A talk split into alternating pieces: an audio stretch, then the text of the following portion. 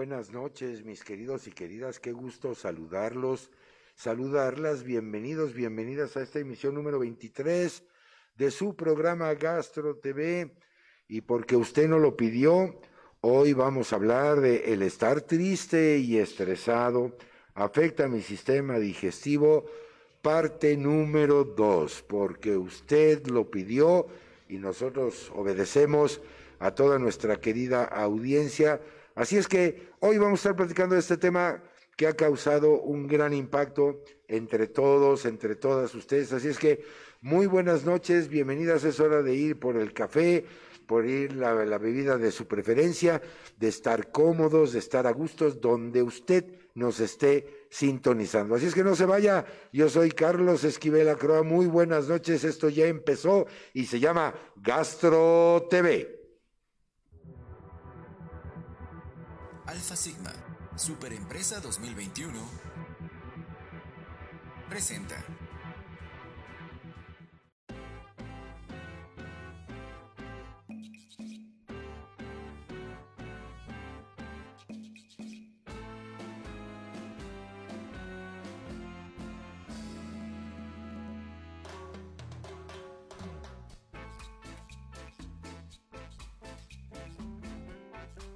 Pues ahora sí, ya estamos listos, puestos y dispuestos. Ya me puedo quitar ahorita mi, mi, mi, mi cubrebocas, mi mascarilla, pues estoy solito, como siempre en el estudio de Gastro TV. Así es que agradezco a todo el equipo de producción que desde la distancia, operando los controles, al ingeniero junior encargado de la transmisión de este programa, por supuesto a todo el equipo de producción que mire, ya están abiertas las líneas de contacto para que hoy, así como me lo hicieron ver la sesión anterior, pues llamen, se comuniquen con nosotros, nos platiquen, nos comenten, nos sugieran temas para que nosotros los podamos ir eh, pues abordando en cada eh, una de nuestras citas quincenales, cada 15 días tenemos una emisión de, de Gastro TV. Por supuesto, muchas gracias, licenciado Alfonso Nolasco, eh, capitán, comandante en jefe, creador de este concepto llamado Gastro TV, y por supuesto a nuestra super empresa 2021 Alfa Sigma, a quien agradecemos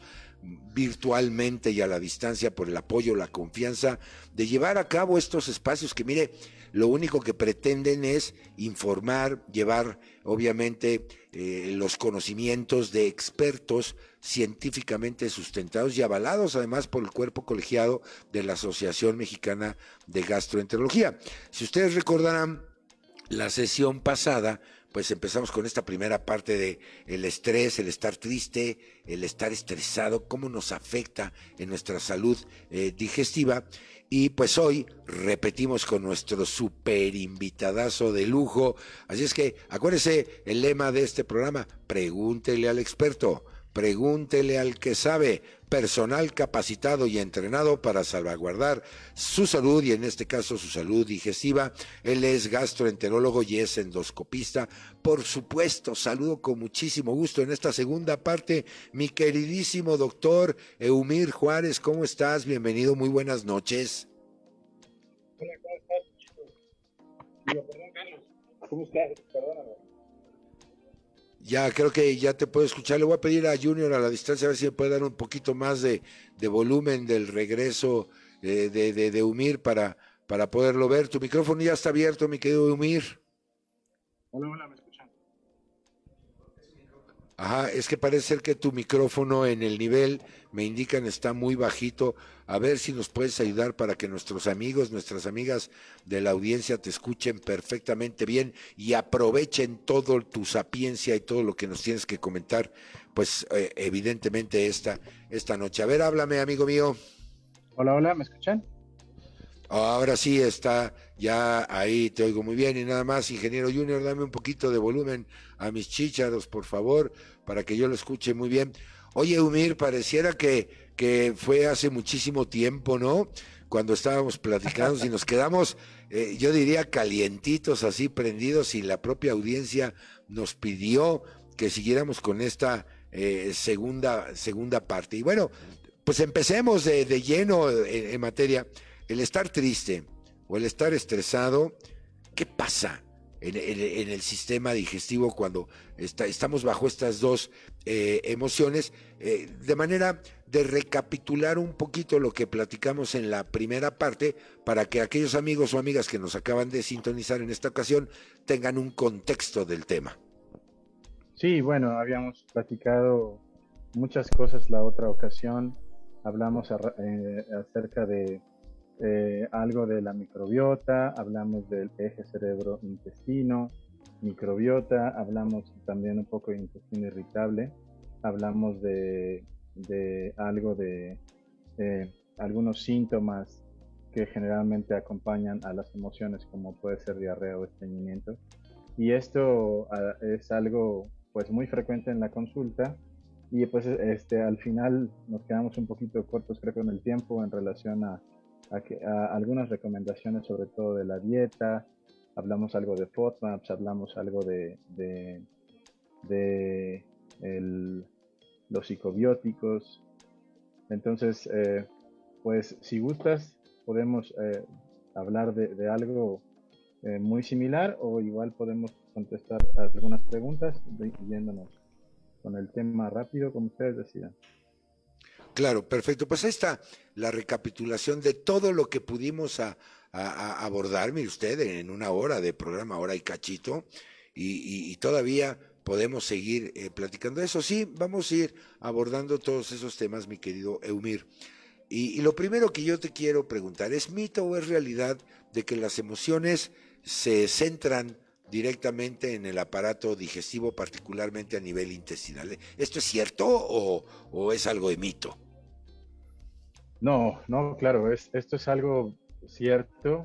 Tiene que ver con, ah, lo que se, como, se conoce coloquialmente como el, segundo cerebro y, tiene que ver con neurotransmisores, generalmente con cuando una persona está eh, deprimida o cuando está con ansiedad o en alguna situación de estrés, hay una modificación grande de, todo lo que es el, sistema digestivo, dado que se producen neurotransmisores.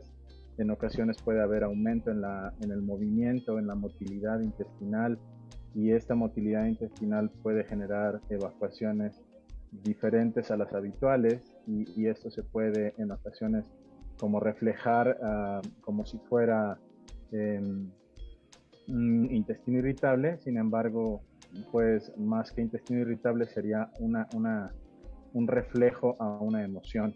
Recientemente hablaba con mi esposa que ahora tiene un puesto nuevo en el trabajo y, ella es la prueba evidente de cómo las situaciones estresantes pueden modificar tanto el movimiento intestinal, como incluso la sensibilidad intestinal. Entonces ahora actualmente ella está con algunos síntomas digestivos, pero es justamente cuando eh, sucede esto, el gastroenterólogo, el médico en el, en el cual se, centra la atención, debe estar muy pues enfocado en que si esto es eh, relacionado con alguna situación en específico, y generalmente se comete el error muchas veces de dar antibióticos pensando que esto es algo infeccioso cuando es solamente una, una manifestación de, de una de un de, digamos de una emoción o alguna alguna situación de, estrés. Oye, Humir, y digo, no se diga además pues de la relación entre pareja, ¿no? De que aparte de la, del impacto eh, digestivo o gastrointestinal, pues evidentemente también en las relaciones humanas que estaremos platicando en esto. Ya, acuérdense que ya mi equipo de producción está preparadísimo para recibir sus comentarios, ya empezaron a llegar, porque sabe qué, ayúdeme a salvaguardar mi salud intestinal para que yo no me deprima y me sienta huérfano de su cariño, sino que me escriban, que sepa yo que están ahí, que nos están acompañando como en cada eh, emisión y, bueno, ya llegó el, primero, Montserrat Treviño, te lo, te lo paso textual, mi querido Eumir. Esperemos no generar alguna, algún problema ahí. Dice Montserrat Treviño, doctor Eumir, soy su fan.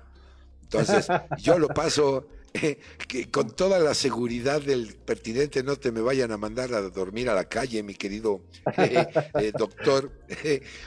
oye, qué, qué, maravilla lo que me acabas de explicar, porque efectivamente tenemos un segundo cerebro, ¿no? Este eje cerebro-intestino. Y te acuerdas que en la primera parte yo te decía que mi abuelita decía que eh, no fuéramos viscerales, ¿no?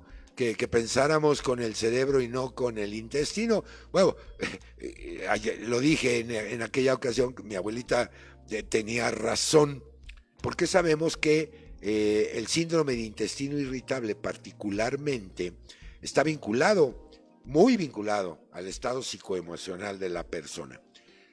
Déjame planteártelo así. Podríamos llegar a pensar que incluso este trastorno que sabemos está bien definido por las, eh, las, eh, las Romas 4, las guías de Roma 4 y etcétera, pero se podría llegar a considerar que este es más un trastorno de tipo psicológico que digestivo. O sea, podríamos incluso a transitar, empezar a transitar en esa lógica. ¿Qué opinión te merece, mi querido Eumir? Bueno, yo que yo creo que como platicábamos en, la, en la ocasión pasada, hay una situación especial donde, bueno, e, esto es una cosa multidisciplinaria. No, no todos los médicos tenemos siempre el 100% del conocimiento. Claro que estamos un poquito empapados en esta situación de, de entender algo de las cosas este, emocionales y, psicológicas, pero bueno, pues eh, de lo que se trata, lo, lo que creo yo en, en, el andar de, de la gastroenterología, mucho tiene que ver con, con estas personas que han acudido a consulta con varios médicos sin tener el, el, alivio que, que, se, que se pretende con cada vez espera, al, al, doctor, exacto. Entonces esto va generando un poco de incertidumbre y la incertidumbre a su vez va haciendo que, que, esta persona cada vez se vuelva un poco más difícil en cuanto a la respuesta al tratamiento.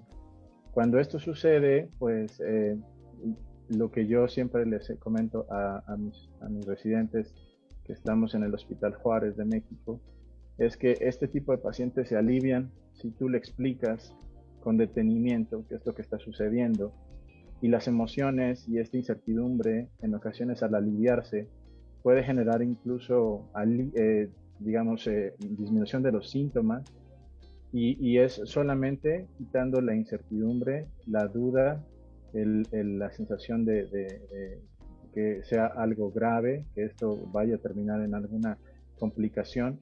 Y entonces, pues eh, sí, yo creo que sí está relacionado con algo psicológico en ocasiones, pero, pero es complicado decirle al paciente, ¿sabe qué? Pues esto lo está haciendo eh, como somatizando. En, en gastroenterología eso no ocurre. Nosotros eh, tratamos de, enfocarlo en una cosa que se llama trastorno funcional, cuando no hay alguna lesión orgánica a la cual se le pueda atribuir esta situación, lo llamamos como un trastorno funcional y el trastorno funcional pues tiene infinidad de, gatillos o, de, iniciadores de los síntomas y uno de ellos es esto, esto cosa de las emociones. Pero pues eh, eh, como, como la mayor parte de los expertos se comentan en los congresos, nacionales e internacionales, la mayor, el, mejor eh, beneficio que tienen estos pacientes es, es, darles tiempo de expresión, darles una explicación detallada de qué, qué es lo que está sucediendo y, si es un trastorno funcional, generalmente tienen buena respuesta. Perfectamente. Saludos, María de la Rosa. Muy buenas noches desde eh, Catepec.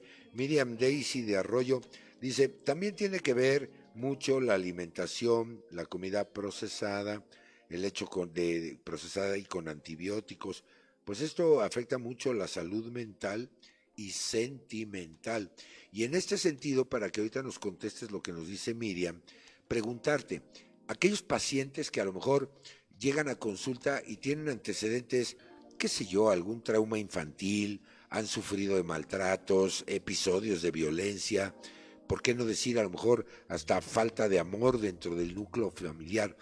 Quiero pensar con lo que nos acabas de, platicar, pues que todo esto puede ser un trigger, como tú bien dices, un detonante para este problema funcional. ¿Qué opinión te merece al respecto? Ah, bueno, ahí es un poquito ya más complicado cuando hay este tipo de conflictos eh, eh, donde hay ya alguna situación severa, un trastorno eh, que debe ser valorado por el psiquiatra.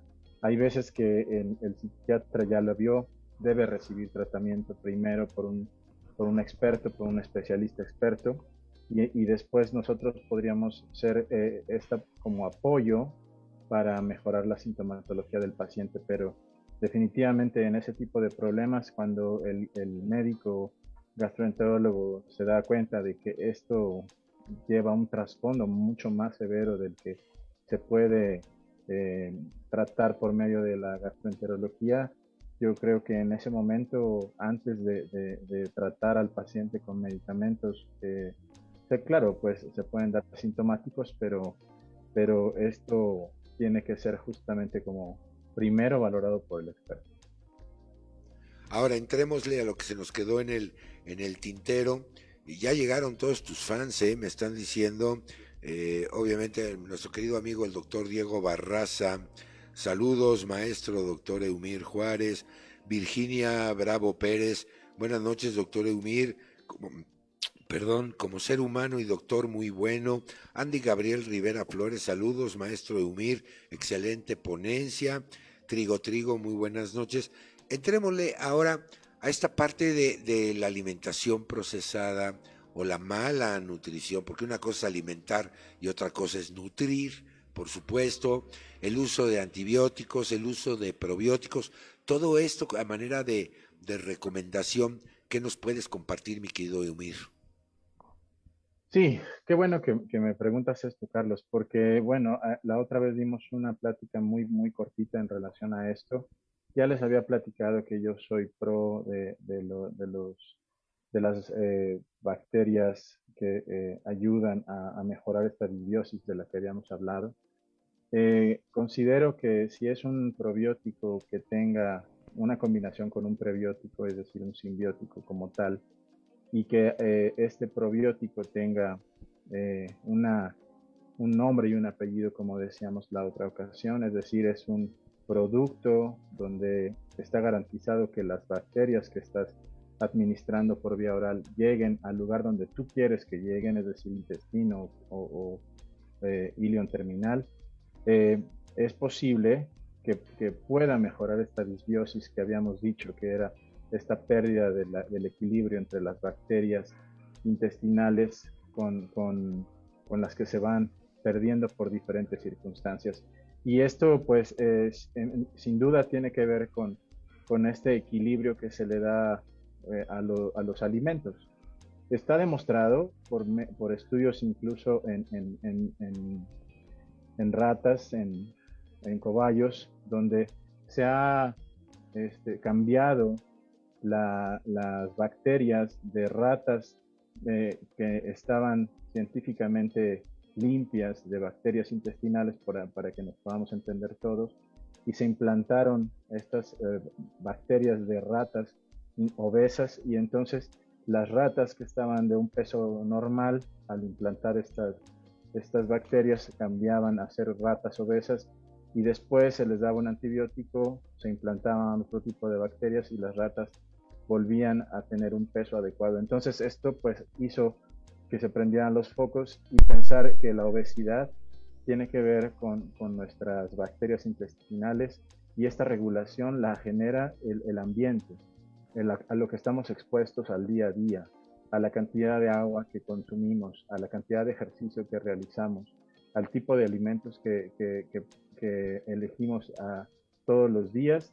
Y si a esto le sumamos el uso de antibióticos, pues probablemente por eso es que tengamos un país que tiene las primeras tasas en diabetes y obesidad, justamente por la exposición prolongada a los carbohidratos, que generalmente es la piedra angular de la dieta de la mayor parte de nosotros, y que esto debería de cambiar a una dieta balanceada.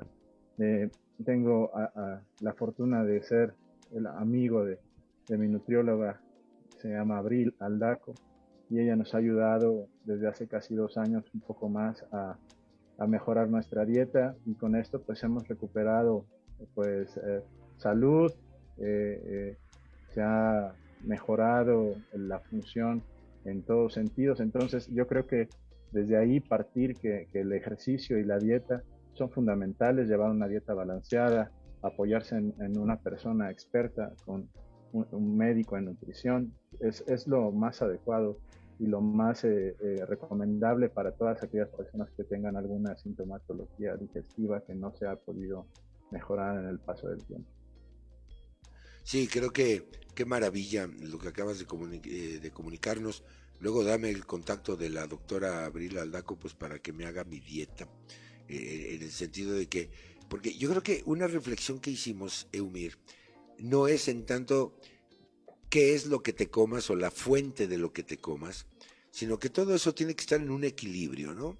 En, una lógica nutritiva balanceada en términos de carbohidratos, de grasas, de proteínas, independientemente de la fuente, sin caer en extremos y además cuánto te comas también. O sea, yo creo que tenemos que tener ese equilibrio en el qué y el cuánto, acompañado de un buen régimen de ejercicio y yo creo que estos son dos ingredientes fabulosos para prevenir todos estos problemas. Creo que ahorita es un espacio muy pertinente para recordarles a nuestros amigos y amigas de la audiencia que ya no se llama flora, ya no es flora intestinal, se llama microbiota intestinal. Y obviamente la microbiota pues se nutre también de lo que nosotros nos nutramos. Es decir, es el substrato del, perfil que queremos establecer de microbiota que sabemos es dinámica, va cambiando con la edad, va cambiando con el perfil de vida o dinámica de vida que tenemos en el día a día, como tú bien apuntas, que se modifica por las emociones que presentamos. Y yo creo que en este sentido, eh, yo también soy fan de los probióticos, es decir, soy pro probiótico, pero como decíamos, el probiótico tiene nombre, apellido eh, paterno y materno género, especie y número de clasificación internacional. ¿no? Tener la certeza y la prescripción del especialista para que lo consumas. ¿Podrías compartirnos así a un bote pronto una nutrición adecuada? Obviamente entiendo las especificaciones de cada individuo, pero en lo general, Eumir, ¿es factible hacer esto? Sí, claro, claro, por supuesto.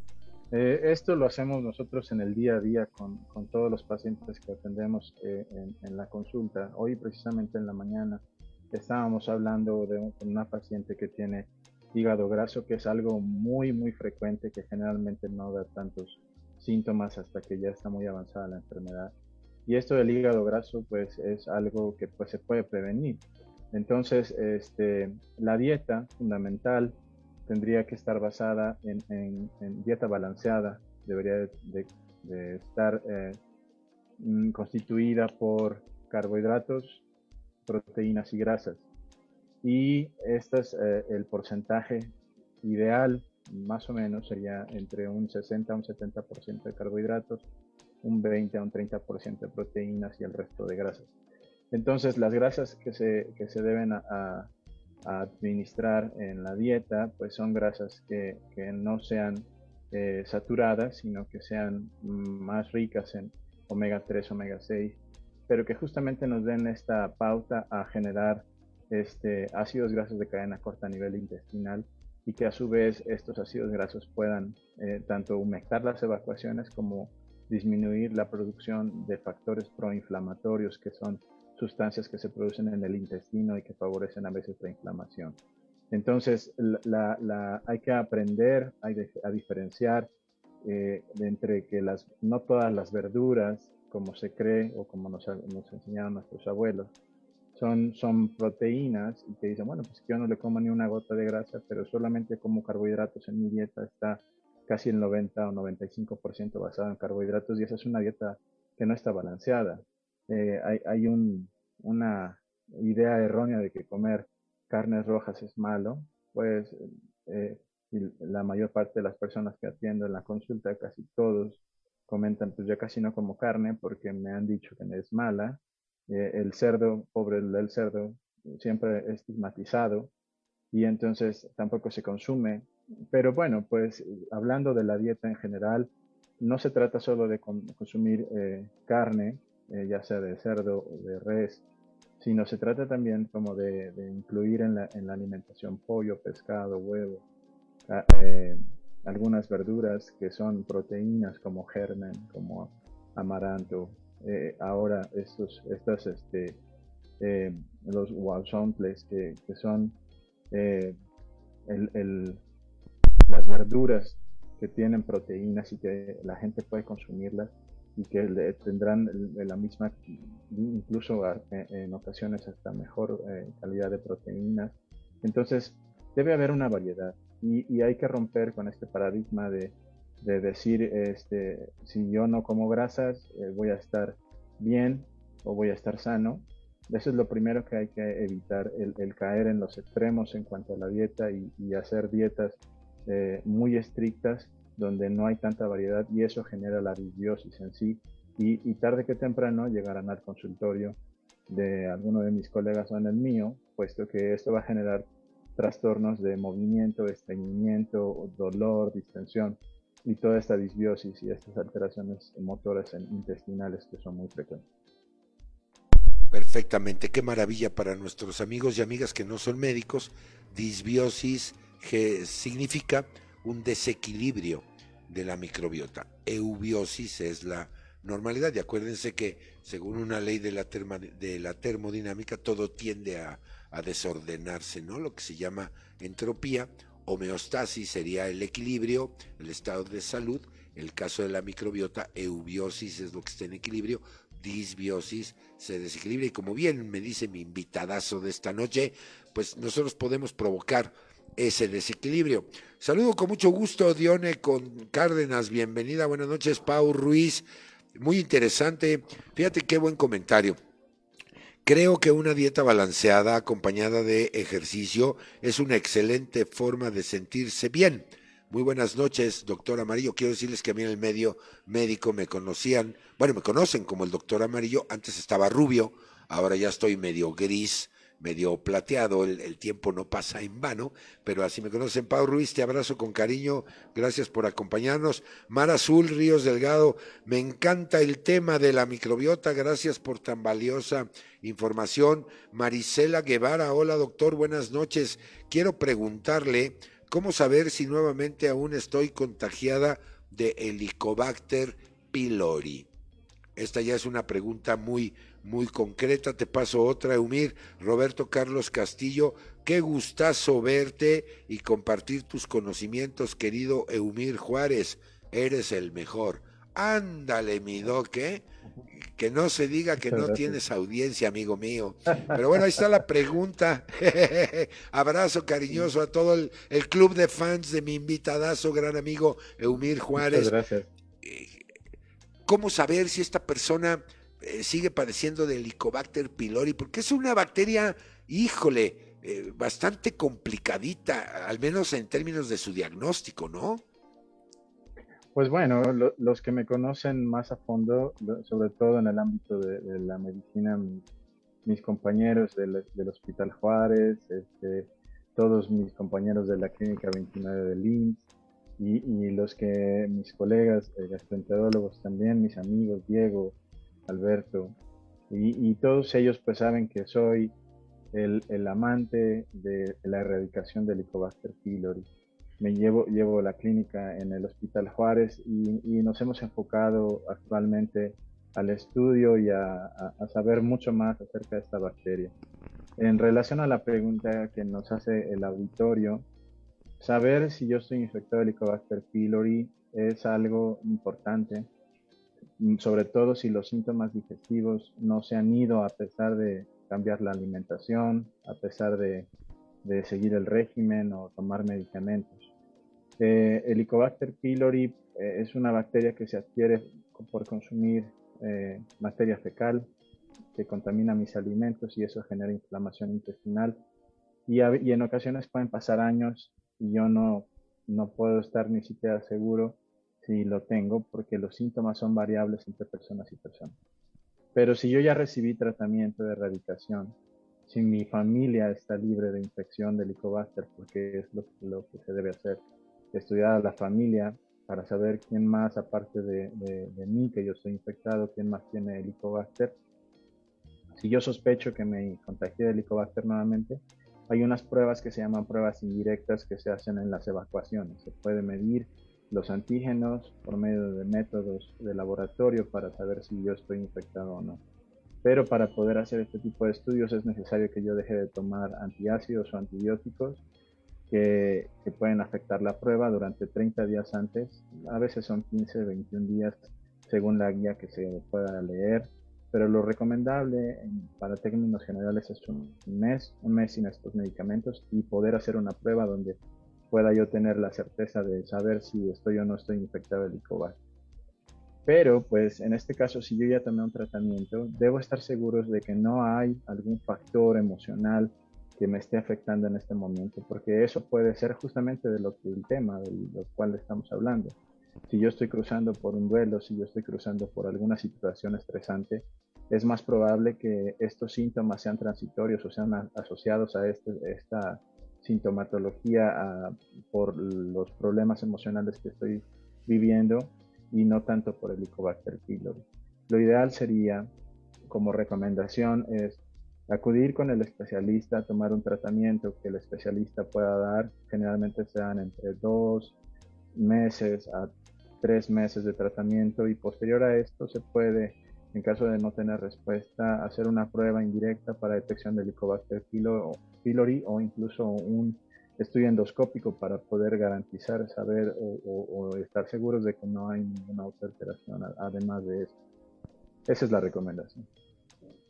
Ahí está, en un momento más. Bueno, están apareciendo en pantalla. Junior, a la distancia, ponte los datos de contacto del doctor para que lo, lo, lo, consulten, lo, lo, vean y si no, pues si, si no, no los tiene Junior, además que lo voy a despedir, pues evidentemente te pediré ya, doctor, que tú me los, me los comentes. Me siguen llegando preguntas, lo cual me encanta porque eso quiere decir que mi salud intestinal va a estar de lujo porque no me voy a estresar ni me voy a sentir huérfano de su cariño. Kings Reyes te dice, buenas noches, si tengo problema de intestino perezoso, ¿cómo puedo hacer que se mueva más y no sentirme inflamada. Saludos a Mirel Rodríguez, saludos Doc. ¿A, cuál de los dos Docs? Yo supongo que a mi invitado, pero pues si me saludas de, de refilón, pues te lo agradezco, se lo agradezco mucho. Pao Sanguino, la Esmeralda te saluda, doctor. Qué, qué, bueno que no dijo la banda te saluda, ¿verdad? Pero bueno, si te parece bien, Eumir, yo tengo que hacer un corte porque si no al que van a correr va a ser a mí. Y regresamos con esta pregunta de qué hacer ante un problema de intestino perezoso. Y además te he preparado algunos casos reales, como si tuviéramos aquí al paciente. Ahora va a ser esta dinámica para que yo te cuento, te doy la anamnesis del caso y tú me platicas qué hacemos. Híjole, qué maravilla, yo estoy fascinado con este experto, me encanta la idea, pero tengo que hacer un corte voy por más café, les invito uno con muchísimo gusto, ustedes hagan lo mismo y vamos y venimos, no me tardo nada, seguimos aquí en Gastro TV, ya regreso.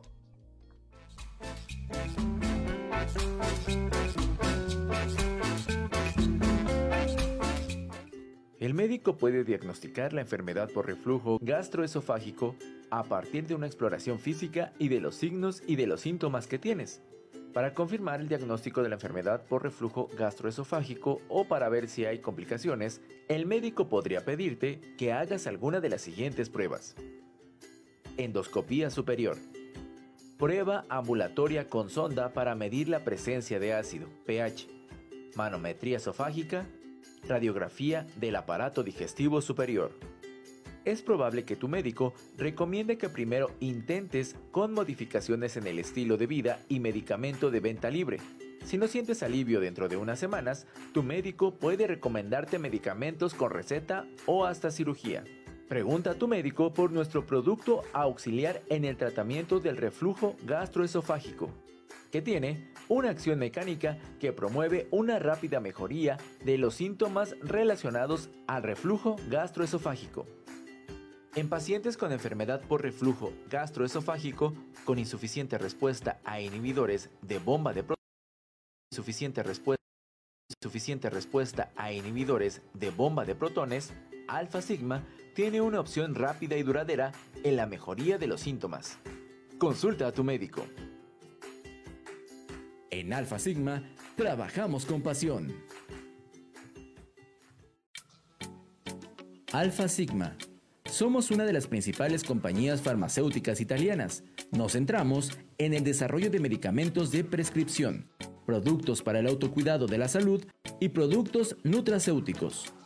Hoy en día estamos presentes con filiales y distribuidores en alrededor de 90 países en todo el mundo, con más de 2.800 empleados. Nuestra estrategia se basa en tres pilares fundamentales que a lo largo de los años han asegurado a nuestro grupo un crecimiento constante y equilibrado. Investigación, tecnología e internacionalización. Implementamos investigación y tecnología para mejorar constantemente nuestros productos, abriendo nuevas fronteras y extendiéndonos a nuevos mercados. A través del trabajo constante, junto con especialistas, médicos y asociaciones de pacientes, nos esforzamos por mejorar la vida de quienes padecen trastornos gastrointestinales, a menudo discapacitantes, con medicamentos recetados y de venta libre. Estamos comprometidos con brindar mejores soluciones terapéuticas para el tratamiento de enfermedades gastrointestinales donde la alteración de la microbiota intestinal juega un papel esencial, así como trastornos funcionales, enfermedad por reflujo esofágico, encefalopatía hepática, enfermedad hepática crónica, colitis ulcerativa, estreñimiento y enfermedad diverticular sintomática no complicada. En Alfa Sigma, trabajamos con pasión.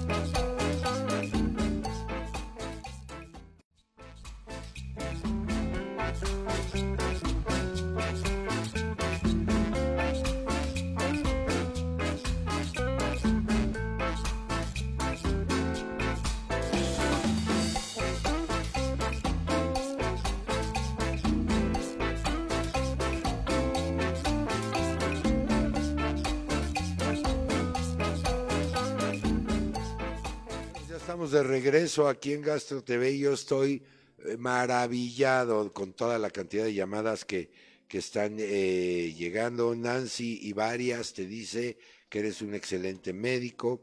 Yuseli Martínez Márquez te, te manda saludos, que eres el mejor. Y bueno, voy con las preguntas. Si te parece, tomamos la que nos dio King's Rice antes de irnos al corte sobre lo de intestino perezoso, qué recomendaciones le puedes dar. Y eh, bueno, pues agradecerles a todas sus y a todos sus eh, comunicaciones. Si usted nos acaba de sintonizar, pues ya no se pierda esta segunda parte del programa. El tema es el estar triste y estresado afecta a mi sistema digestivo. Pues sí, sí, sí afecta. Es lo que estamos platicando. Y, y, bueno, pues precisamente ahorita vamos a ver. Intestino perezoso, mi querido doctor, ¿qué recomendación le das a Kings? Mm, bueno, este, con el intestino perezoso hay un conflicto ahí, dado que la mayor parte de las personas que tienen intestino perezoso tiene que ver con muchas veces con el tipo de alimentación que se está eh, utilizando. Puede ser que sea una dieta que no está completamente balanceada, puede ser falta de líquidos, puede ser falta de actividad física, puede ser que tenga este, algún trastorno funcional. Eh, la recomendación sería evitar las fibras que, se les conoce como naturistas, evitar el uso crónico de los laxantes que, que generalmente son los de venta libre, como son xenócidos, eh, eh, utilizar lo menos posible aloe vera, utilizar lo menos posible hojasén, utilizar eh, lo menos posible esta cosa que se llama picosulfato de sodio que, se, que lo venden como anara. Es decir, estos, estas personas que tienen estreñimiento o que tienen intestino lento, son personas que ya han utilizado muy probablemente muchos anti, anti no, podríamos decir anti, sino mm, favorecedores del, movimiento intestinal y, esta, a veces son efectivos los laxantes como estos que comento, pero no son recomendables para uso crónico. Lo ideal sería modificar la alimentación, es indispensable ir a ver al especialista y eh, cuando las cosas no funcionan, hay estudios especiales que se pueden hacer para eh, valorar el, el, intestino en este caso el intestino grueso, que nosotros le llamamos colon, y hay pruebas específicas para poder este, eh, saber si el intestino tiene afección orgánica o es un trastorno funcional. Recomendaciones rápidas para las personas que no son médicos sería eh, aumentar la cantidad de líquido en la, alimentación, disminuir eh, lo que yo le llamo los cinco alimentos que más estreñen a las personas, que es pechuga de pollo, arroz, gelatina, verduras extremadamente cocidas y pan blanco o pan de caja, pan, pan tostado, evitarlo para, para que no tenga tanto estreñimiento sería algo fundamental. Oye, excelente, porque creo que además has puesto el dedo en la llaga, e, es la dieta de la abuelita.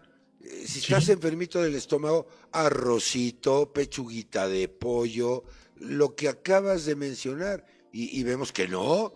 Y estos eh, ingredientes hay que, hay que Pues tu respuesta. Me, nos escribe Luciana Torres, te dice, doctor, yo tomo probióticos, simbióticos, pero últimamente siento que me estriñen. ¿Por cuánto tiempo se recomienda tomarlos? y sobre todo, algo que dijo nuestro experto esta noche que es fundamental, no lo normalicemos el traer el laxante o traer los antiácidos. ¿eh?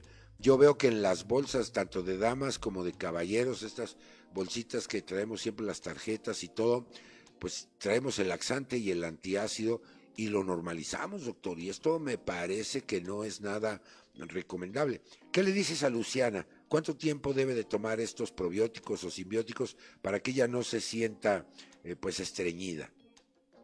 Bueno, actualmente ya hay en el mercado eh, mm, productos que están diseñados para diferentes tipos de trastornos digestivos. Ah, hay para estreñimiento, hay para diarrea, hay para trastorno mixto.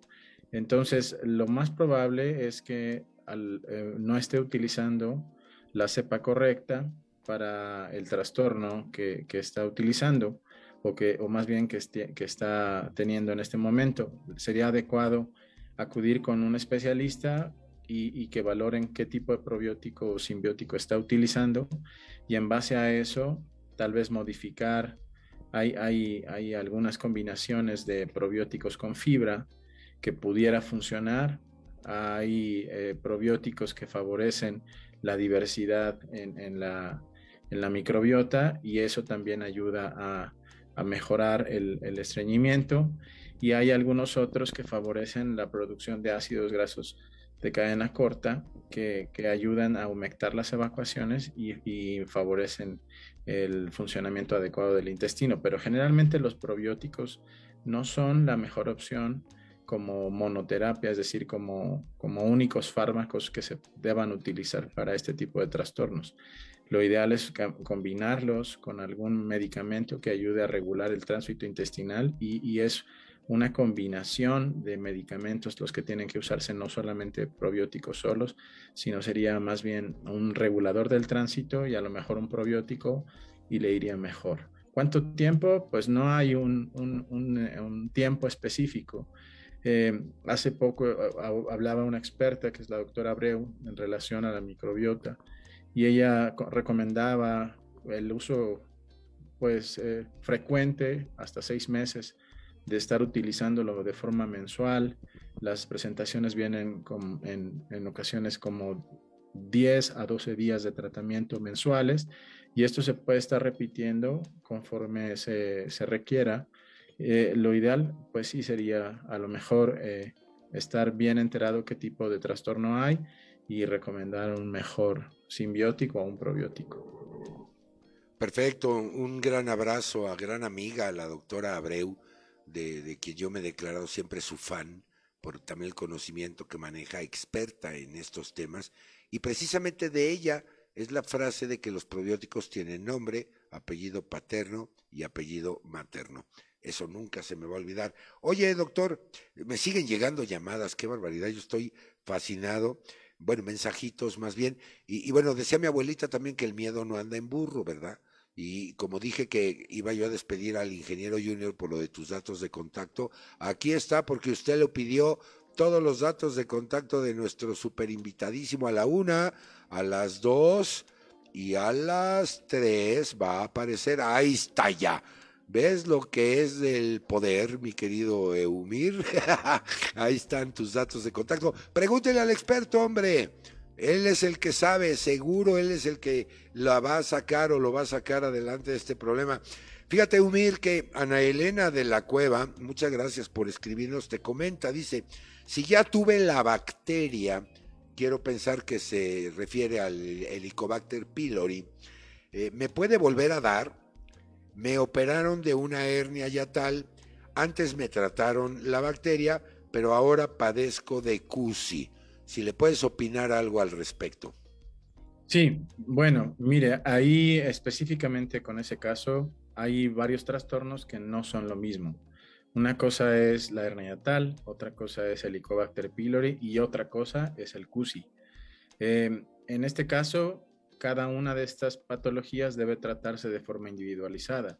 Hay que darle prioridad a algunos eh, de estas enfermedades eh, eh, si ya le dieron tratamiento para Helicobacter pylori, habrá que estar seguros de que se erradicó y esto se hace con pruebas indirectas. Ya habíamos platicado de pruebas en las evacuaciones que se llaman antígeno en heces o pruebas de aliento que son pruebas que, que, no tienen que hacerse nada que introduzca algo a su cuerpo, sino se llaman pruebas indirectas. Se puede soplar en un tubo, se puede llevar una muestra al laboratorio con recomendaciones obviamente del laboratorio para que la prueba pueda ser fidedigna y, en, y así poder estar seguros de que el Helicobacter pylori se erradicó. Si no se trató a la familia, si no se investigó a la familia, es posible que estuviera reinfectada de Helicobacter pylori si ha continuado con una vida que no tiene como mucho control en, en, la calidad de los alimentos en, cuanto a la higiene, pues es posible que también se haya reinfectado con Helicobacter pylori y pues eh, lo de la hernia tal, esa es otra historia. Habrá que primero tratar o estar seguros de que no tiene Helicobacter pylori y ya después ver lo de la cirugía de la hernia. A veces cuando se trata adecuadamente esta enfermedad de Helicobacter pylori, los síntomas esofágicos desaparecen. Y en relación al CUSI, si tiene CUSI de verdad, ese no se va a quitar y ese necesita un tratamiento diferente con fármacos específicos y eh, es indispensable corroborar que en realidad sea CUSI y no sea otra enfermedad que esté confundiéndose tal vez con, con algo tan serio como es la enfermedad inflamatoria. Excelente, mi querido doctor, para nuestros amigos y amigas que no son médicos, si nos puedes decir por favor qué significa CUSI, me preguntan, y creo que vale la pena. Sí, CUSI es la abreviatura de un término médico muy largo que es la colitis ulcerosa crónica inespecífica. Y este es un trastorno del intestino, como su nombre lo dice, crónico, que no se le ha atribuido actualmente una, una causa como tal, sino hay muchos factores que pueden estar implícitos en el desarrollo de esta enfermedad. Pero es una enfermedad severa, es una enfermedad incurable, pero controlable con medicamentos. Eh, las personas que tienen enfermedad inflamatoria pueden tener sangrado, pueden tener diarrea, pueden tener dolor crónico, pérdida de peso, cambios en, en, estudios de laboratorio. No es algo que se pueda confundir, eso, es algo muy específico. Gente que ya se ha tratado de eh, patologías digestivas y que no tiene mucho pues alivio, es necesario que se haga un estudio de endoscopia, en este caso una colonoscopia, y hay que tomar una biopsia para que se pueda hacer el diagnóstico de enfermedad inflamatoria intestinal. Es un conjunto de muchas cosas, tanto de lesiones en el intestino, biopsias, eh, alteraciones en los eh, exámenes de laboratorio para poder hacer el diagnóstico de esta enfermedad. Wow, es bastante complejo. Pero bueno, ahí está la, información. Acérquese al experto. Aquí tiene usted uno en pantalla. Eh, Carla González te, pregunta, muchas gracias Carla, dice, ¿qué relación tienen los probióticos con el eczema? ¿Es conveniente indicarlos en niños con riesgo atópico y a partir de qué edad? Pregunta interesante también esta. Bueno, ahí, va algo más eh, implícito. Eh, habría que en, niños hay gastropediatras que son mucho más expertos que yo y que pueden aclarar esos puntos.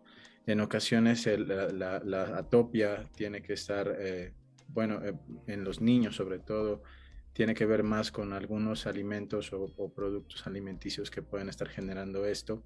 Lo ideal sería ir con un gastropediatra para que pueda estar seguro de que no es una cosa alimentaria. Y los probióticos en sí, pues mejoran, sobre todo en los niños, estos, los que fueron alimentados al seno materno, van a tener menos alteraciones en la microbiota que los que no lo fueron. Aquellos en los cuales se ha utilizado antibióticos en el pasado y que han sido, pues no, no se ha recuperado del todo la, microbiota, podrían tener alteraciones igual a, a nivel extraintestinal pero lo ideal sería en este caso con esta pregunta acercarse a un gastropediatra experto para poder aclarar qué es lo que está sucediendo. Excelente. María de la Rosa, muchas gracias. Buenas noches. Te pregunta también interesante, ¿cuántas evacuaciones al día es lo normal? Estamos hablando ya del hábito intestinal. Bueno, en, e, esto es individual, eh, individualizado. No se puede hablar de cuántas en general, esto es variable de persona a persona. Lo que está, eh, lo que nosotros en gastroenterología decimos como que que es anormal, es lo que habitualmente hacía antes, una evacuación, tal vez dos al día, y de repente se aceleró o, hay estreñimiento. Pero esto es tomando en cuenta un patrón ya establecido de evacuaciones. Si yo soy de las personas que como y voy a evacuar y siempre ha sido así, y esto de repente se modifica, ahí podríamos estar frente a una situación de alguna Mm, algún problema que deba ser visto por, por el especialista. Y eh, lo ideal sería que se fuera cada 24 horas eh, una evacuación mínima y sobre todo con una escala de Bristol 4 como platicamos la otra ocasión donde esta escala valora la forma de las evacuaciones y eso hace que nosotros podamos decir si es una evacuación normal. Si no tiene sintomatología la evacuación, pues se puede considerar incluso normal, a veces cada 48 horas o cada 24 horas. Pero en sí en sí, un número de evacuaciones específico no lo hay. Eh, se hablaba como un criterio, ¿no? Que creo que eh, más de tres evacuaciones en cierto periodo de tiempo o, de nueve evacuaciones por semana, es decir, un cambio. Aquí no es tanto decir cuánto es lo normal, sino más bien qué tanto se modificó de acuerdo al ritmo habitual que usted tiene. Y sabe qué, no le tenga fuchi o guacala a, a, las heces, véalas. ¿no? Eh, algún día me decía un estudiante, hábleles bonito. Y esta guía Bristol está disponible, la puede usted tener y compare la consistencia de ese material que la pueda o lo pueda hacer sospechar que hay ahí algún problemita. Ya te agradecen tanto a Ana Elena y, te, y Luciana por las recomendaciones que les diste. Al contrario, gracias a ustedes, primero por la confianza de escribirnos y pues por supuesto a nuestro experto por contestarle. Eh, aquí hay algo bien interesante que también quiero comentar. No me han dejado presentarle mi paciente al, al doctor, pero bueno, me encanta la idea. Pau Ruiz, muchas gracias, te dice, ¿por qué el exceso de picante causa gastritis o bien colitis? Híjole, esta pregunta está linda porque es mito o realidad. Simplemente pongo un contexto. En la península de Yucatán, donde se consume una gran cantidad de chile y quizá el más picante que es el habanero, al parecer es la que menos incidencia de, problemas gastrointestinales tiene. Tú sácanos, ilústranos, por favor, doctor, ¿es mito o es realidad? Bueno. Una buena pregunta. Yo sabía, yo sabía que te ibas a tener esa respuesta porque pusimos el dedo en la llaga. Miren, aquí la, la, cosa es esta. tenemos la fortuna los que nacimos en México de estar eh, expuestos a, la capsaicina, que son el, producto, es el producto que, viene en la mayor parte de las semillas de los chiles. Entonces, esta capsaicina incluso se utiliza en algunos productos como tópico para relajar los músculos. Entonces, a, nivel del, del, tubo digestivo, esta capsaicina se puede, puede aumentar el tránsito puede favorecer el vaciamiento. Generalmente cuando uno ha bebido, cuando ha comido algo ahí medio eh, este, grasiento y que la digestión no está como muy bien, eh, comemos algo que esté picoso y alivia los síntomas y esto pues ha, ha demostrado que favorece el vaciamiento gástrico. El inconveniente de la capsaicina es que también favorece la formación de, gas a nivel intestinal y este gas en ocasiones puede ser el que genera los síntomas. Eh, si yo tengo lesiones en el estómago previas, ya sea por antibióticos, por antiinflamatorios, por infección por helicobacter, por alguna enfermedad previa o preexistente en el, en el estómago, en el intestino, muchas veces el, a lo mejor el picante podría generarme sintomatología, pero no es tanto el chile en, sí, sino el proceso, el procesamiento de los chiles. No es lo mismo comerse un chile verde a mordidas que una salsa verde en unos chilaquiles. ¿Por qué? Porque ya no es una salsa, eh, digamos, no es un chile como tal, sino es, es un chile con jitomate o con tomate, con, con ajo, con especias, eh, generalmente frito. Entonces, eso es lo que más va a generar sintomatología, no tanto como el chile. A veces que mis pacientes me dicen, oiga, doctor, ¿y puedo comer chile? Pues, por supuesto, solamente que tendrá que comerlo este, crudo, a mordiditas o, picado en, el consomé de, lo que ustedes decidan para que le dé sabor. Pero generalmente no les prohíbo el chile a, las, a mis pacientes, a menos de que obviamente pues tengan eh, efectos severos con, con el chile. Eh, los mismos este, yucatecos, cuando uno va de vacaciones a, ese tipo de lugares, ah, ellos hicieron este tipo de salsas para poder favorecer el vaciamiento gástrico, dado que este tipo de chiles pues generan menos sintomatología y favorecen el vaciamiento gástrico. Entonces todo esto está planeado. este, nuestros ancestros este, tenían conocimientos de esta situación y eso es algo importante para que aprendamos a, que no es malo comer chile, malo es comer una salsa procesada y, este, y en exceso, claro está. Qué maravilla, porque además llegó la hora del, también de la cultura adicional. La capsaicina, como todos sabemos, es un opioide. Y los opioides son moléculas muy parecidas a la estructura química de la morfina, por ejemplo. Y los opioides generan incluso adicción. Por eso el, comer con picante resulta tan placentero eh, en toda esta parte psicoemocional que estamos platicando. Y cuando los que comemos picante lo comemos sin picante, lo extrañamos. Y les voy a dar un dato que les va a parecer interesantísimo. Las abuelitas decían, darle chile al perico para que diga improperios. Bueno, obviamente comer un chile habanero, yo les canto hasta en arameo ¿no? Por el, picante hay hasta una escala de, los niveles de picor que tienen los chiles. Pero aquí viene la parte cultural. Las aves, fíjate doctor, no tienen receptores para la capsaicina en la cavidad oral, en la lengua y etcétera. Por lo tanto, a los pericos y a los loros no es que vayan a hablar, eso es mito, pero les gusta el sabor del chile porque no les causa, no les causa esa sensación de picor como nos causa a nosotros los humanos, ¿no? Entonces, qué buena explicación nos dio nuestro experto. Obviamente, si usted no tiene trastornos cuando come chile, pueda consumirlo, pero asesórese de sus expertos. Ahí está ya la respuesta de que estábamos platicando. Ahora, déjame plantearte el siguiente caso clínico, mi querido doctor, ya que más o menos ahorita mi audiencia se me relajó un poquito en lo que llegan más preguntas. Pero fíjate, ahí te va.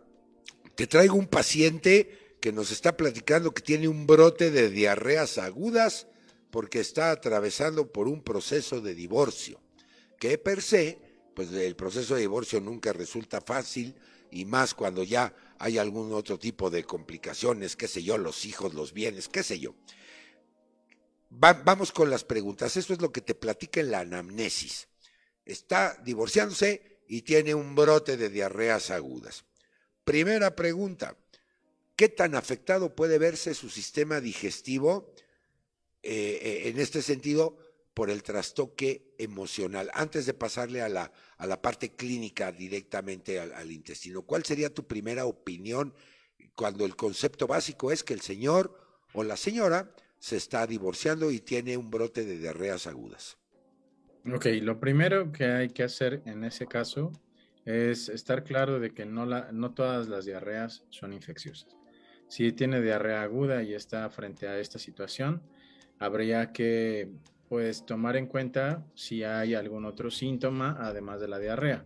Si hay dolor, si hay fiebre, si hay sensación de evacuación incompleta, si hay sensación de, alivio tal vez con, la diarrea, después de que sale se, mejoran los síntomas. Todo eso habría que, que investigarse, pero de primera instancia pareciera, sin, sin, ningún otro dato, podría estar relacionado con el, estado emocional. Entonces, lo que yo eh, investigaría sería este, un poquito más de la diarrea para poder estar, eh, eh, empezar como a, a categorizar a este paciente. Perfectamente, entonces, y quizá empezar a recurrir a la interdisciplina que tú me comentabas, ¿no? Eh, ver el tratamiento psicoemocional de esta persona, revisar el régimen nutricional, el régimen de vida, a lo mejor para tratar de ayudar un poco el estado emocional, no sé, recomendar una actividad adicional, un hobby, como puede ser la lectura o algún otro tipo de, actividades. Creo que en el transitar de este proceso, esto, puede ayudar muchísimo, ¿no, doctor?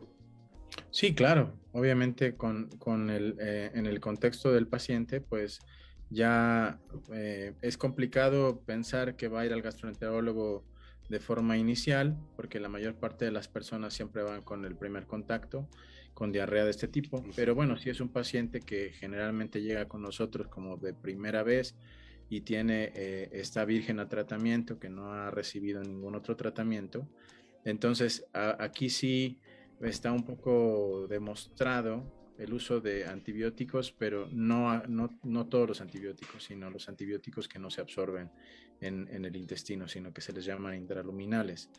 Rifaximina es uno de los más eh, eh, utilizados. Entonces, está, está muy bien probado que, que este tipo de diarreas, cuando disminuyes la carga bacteriana, no quiere decir que esté infectado, sino solamente estás reduciendo la carga bacteriana que podría estar generada por esta disbiosis de la que hemos hablado en el pasado. Y entonces, eh, al dar rifaximina como, como un medicamento inicial, puede tener alivio de, los síntomas rápido. Y a esto, pues combinarlo con, con algún ah, medicamento que regule o que disminuya las evacuaciones sería lo ideal. Exacto, de hecho la molécula se llama rifaximina alfa y sabemos que ayuda muchísimo también a reconstituir la microbiota. Este paciente también te pregunta, doctor, que obviamente su calidad de vida se trastoca por estas evacuaciones diarreicas tan frecuentes. Se siente incómodo en el trabajo, no puede acudir a una eh, reunión social porque evidentemente la diarrea lo está molestando mucho y decide estar tomando de estos antidiarreicos de venta libre comerciales. ¿Cuál es tu recomendación? ¿Es preferible no tomarse nada a pesar del trastoque de su vida social por los cuadros de diarrea? ¿O qué debe de hacer en su casa? Eh, ¿Irse inmediatamente al, al especialista o algún otro tipo de recomendación? Y es una pregunta interesante también de este paciente porque, pues si es cierto, qué molesto es y más si tienes que ir en el transporte público y, híjole, y viene el cuadro diarreico y todo esto, resulta súper incómodo, Doc. Sí, claro. No, bueno, si, si está afectándole la, calidad de vida al paciente, es este, evidente que requiere de ayuda con alguno de los medicamentos que pueden reducir las evacuaciones diarreicas. Aquí lo interesante sería qué tipo de, de medicamentos se le puede dar. Entonces, hay veces que solo disminuyendo la ingesta de frutas y verduras, esto mejora muchísimo las evacuaciones y que de la dieta que habíamos hablado previamente es eh, eh, que consuma ahora sí solo pechuga de pollo, que coma arroz, que coma verduras cocidas, que evite las, las verduras este, que tengan cáscara o que se puedan consumir crudas para evitar justamente este movimiento excesivo. Y eh, algo que funciona a veces es este, el utilizar productos como que tienen efecto colateral de generar diarrea como sucralfato o, o colestiramina, como medicamentos que ayudan. Y ya si es específicamente el intestino y que sabemos que hay un trastorno en el colon, la, el eh, resecadrotilo es uno de los eh, medicamentos también utilizado. Si estoy sospechando que es algo infeccioso, entonces hay otras resinas como silicatos, como los que se pegan a nivel de la luz intestinal. Entonces, pues es importante saber qué tipo de diarrea está presentando. Si sospecho que es infecciosa, entonces los antidiarreicos no están indicados, sino solamente tratamiento sintomático y tal vez hidratación, puesto que si le damos un antidiarreico a una infección se favorecería más bacterias y, y traería riesgos. Entonces todo esto pues pareciera que es como algo muy sencillo, pero no es, indispensable sí hacer un poco de anamnesis en, cada uno de los pacientes y saber qué tipo de diarrea está presentando y de ahí partir qué tipo de medicamento sería el adecuado para este caso. Perfectamente. Pati Guevara te pregunta, ¿los probióticos se encuentran en algún alimento en específico? Y te agradece tu comentario.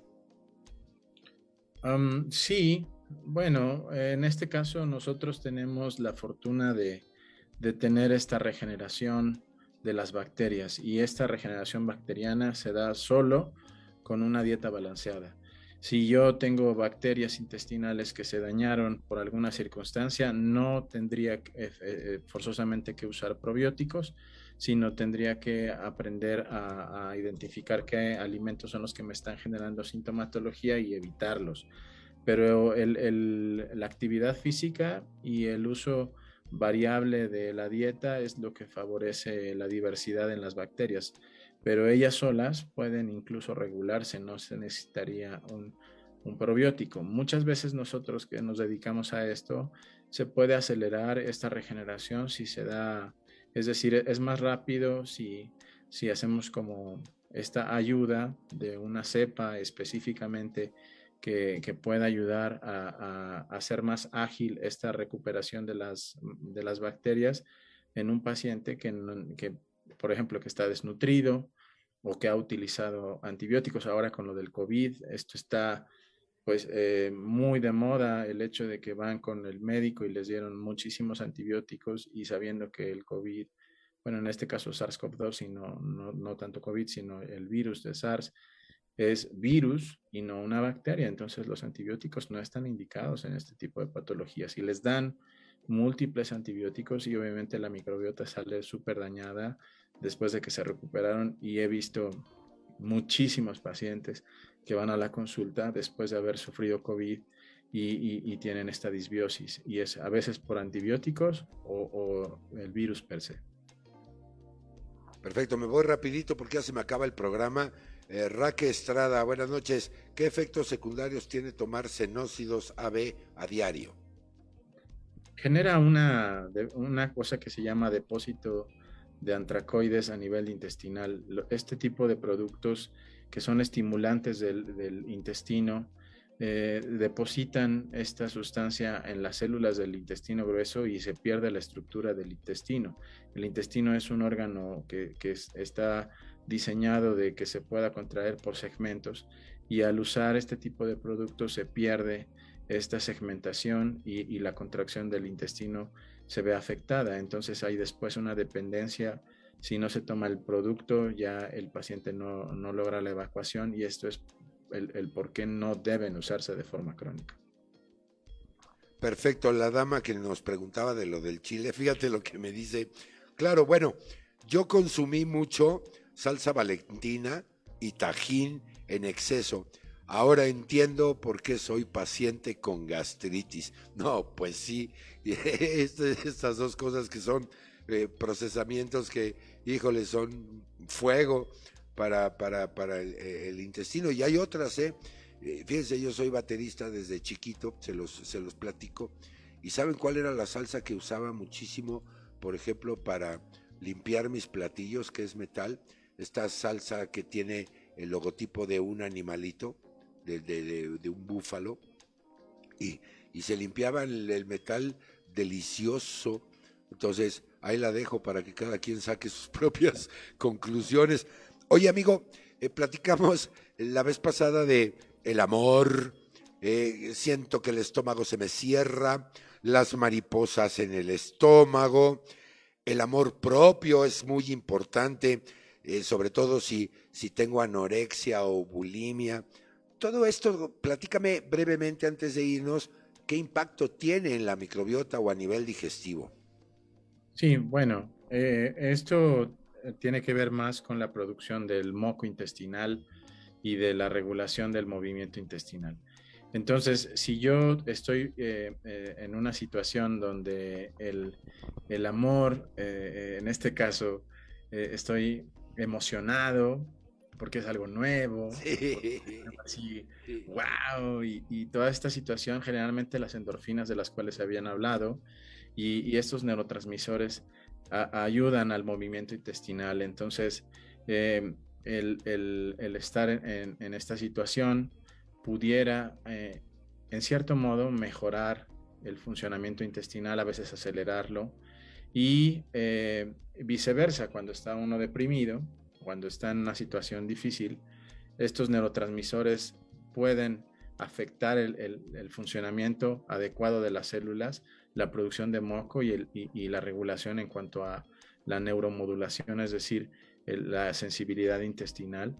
Y entonces eh, empezamos a tener eh, más tendencia a, a, trastornos de movimiento, sobre todo estreñimiento, que esto a su vez favorece el sobrecrecimiento bacteriano y el sobrecrecimiento bacteriano favorece la mala absorción y la mala absorción me lleva a, una malnutrición, a una desnutrición de, ciertas sustancias y esto puede repercutir a la larga con, el, funcionamiento adecuado de algunos órganos. Incluso está demostrado que puede alterar eh, neurotransmisores tan, tan grandes como lo es el GABA, que, tiene que ver con Parkinson, que tiene que ver con este trastornos de ansiedad, con, con de degeneración a nivel del sistema nervioso, con, con células que, que, generalmente se, se, se, regeneran. Entonces, el, el hecho de, de, estas emociones es indispensable. Eh, acudir a, a, un especialista, tratar este tipo de trastornos, dado que si no se logra este equilibrio o si no se logra llegar al equilibrio, pues puede este trastorno ser eh, eh, uno de los factores que, que va a, a, trastornar en sí todo esto. Es como un juego de Tetris. Em, empecé con una pieza que no estuvo bien y de ahí después hay un, un, mal funcionamiento de muchos órganos, pero podría incluso ser el, el inicio de un trastorno severo. Perfectamente. Y obviamente alguien que padece de anorexia o de bulimia, pues evidentemente tiende a desequilibrar su, su microbiota, ¿no? Sí, por supuesto. E, en este caso, la, la, anorexia va a llevar a desnutrición y la desnutrición va a disminuir la cantidad de bacterias y esto pues va a generar que yo tenga menos posibilidades de absorción y de, de funcionamiento de la microbiota y, y, el, y la, la bulimia, pues igual, eh, es algo que es un trastorno severo de, de, algo psicológico y psiquiátrico que requiere de atención. Entonces, en, si hay alguien que tenga estos trastornos, pues lo ideal sería un manejo conjunto tanto de psiquiatría como de gastroenterología y la desnutrición en, en, un centro donde me formé, que fue en el ISTE de, de López Mateos, había un servicio de, de nutrición que pasaba a visita todos los días a mis pacientes y ellos me enseñaron justamente a, a manejar este tipo de, de, enfermedades donde hay desnutrición con probióticos, con omega 3, omega 6 y, el, y, el, y las dietas este, que son específicas para, para este tipo de trastornos. Entonces, si hay alguien que en la audiencia o algún conocido de la audiencia que tenga estos problemas, pues lo ideal sería que no se quede solamente con esta información, sino que ayude, acuda a, con un especialista en salud mental y, y obviamente pues nos apoyamos en, en, un nutriólogo y aquí estamos los gastroenterólogos también para ayudar a mejorar la sintomatología, pero es, un es algo, un tratamiento multidisciplinario, no es solamente de un, de un especialista. Perfecto, pues ahí está ya, ya nos tenemos que ir, mi querido Eumir Agarramos una charla muy sabrosa, como siempre. Y ya el último comentario que me llegó es el de María de la Rosa, que si ha tomado mucho tiempo omeprazol, esto le puede afectar. Pues habrá que ver la condición de cada caso, y yo creo que sí, ¿no? Ese comentario final, con eso nos despedimos, y tu reflexión final, mi querido eh, Eumir, y mientras eh, nos comentas esto, le pido a nuestro ingeniero junior a cargo de la botonología de Gastro TV que ponga tus datos de contacto en la pantalla para que así los amigos, las amigas de la audiencia te busquen. Ahí está ya, vea usted qué velocidad. Adelante, mi querido Eumir, no sin antes agradecerte de nueva muchas cuenta el que nos hayas acompañado en esta segunda parte. Sí, muchas gracias. Voy a ser breve. El, eh, yo soy enemigo del usar omeprazol o antiácidos de este tipo de forma indiscriminada. Nosotros los gastroenterólogos, a veces incluso nuestros compañeros en, en otras especialidades, nos hacen ver esto de que si eh, eres el gastroenterólogo, lo que más recetas es omeprazol y créanme que no, que lo que menos receto es este tipo de productos. El uso indiscriminado del omeprazol genera mala absorción, genera o favorece el, desarrollo de infecciones bacterianas, dado que se disminuye una barrera natural que es esta, el ácido clorhídrico, hace que las bacterias que, que puedan llegar al intestino se mueran ahí, pero si estoy utilizando este tipo de productos de forma indiscriminada o sin ninguna indicación, pues voy a tener, obviamente, voy a dejar vulnerable mi intestino. Y por otro lado, pues voy a formar muchísimo gas y voy a tener trastornos digestivos asociados al uso crónico de estos medicamentos, además de que también está demostrado que se puede favorecer el desarrollo de carcinoides, que son tumores específicos del, en, el, en el estómago. Y como punto final, para, para, agradecerles a todos los que estuvieron en la charla, es pues no, no se quede solamente con el hecho de, que los probióticos o el Yakul o estas cosas que se venden en, en, de forma natural en, los centros comerciales. Lo ideal es que si tiene sintomatología acuda con un especialista, ya habíamos hablado de la automedicación. Hay que estar enterado de, que hay que ver las evacuaciones, como ya lo dijo Carlos en, casi todo el programa y el otro también. Es indispensable que vea sus evacuaciones y sobre todo que si tiene alguna duda que no se ha resuelto con algún médico general o algún especialista en medicina interna, acuda con, un gastroenterólogo para que podamos ayudarle a, llegar al fondo. Hay veces que no es tan sencillo, esto es multidisciplinario, no solo de, una persona. Los proctólogos son nuestro, nuestros amigos que estamos brazo a brazo para enfermedades también de la parte final del, tubo digestivo, el cirujano general es otro de nuestros amigos. Entonces, todo, todo esto pues no, no es algo que sea ah, de una sola especialidad, sino es, es, es, un trabajo en conjunto. El trabajar en conjunto va mucho mejor y sería mi última intervención, agradeciendo mucho la invitación de Poncho, el, que me hayas ayudado con esto, Carlos, y, siempre a la orden en, el beneficio de las personas.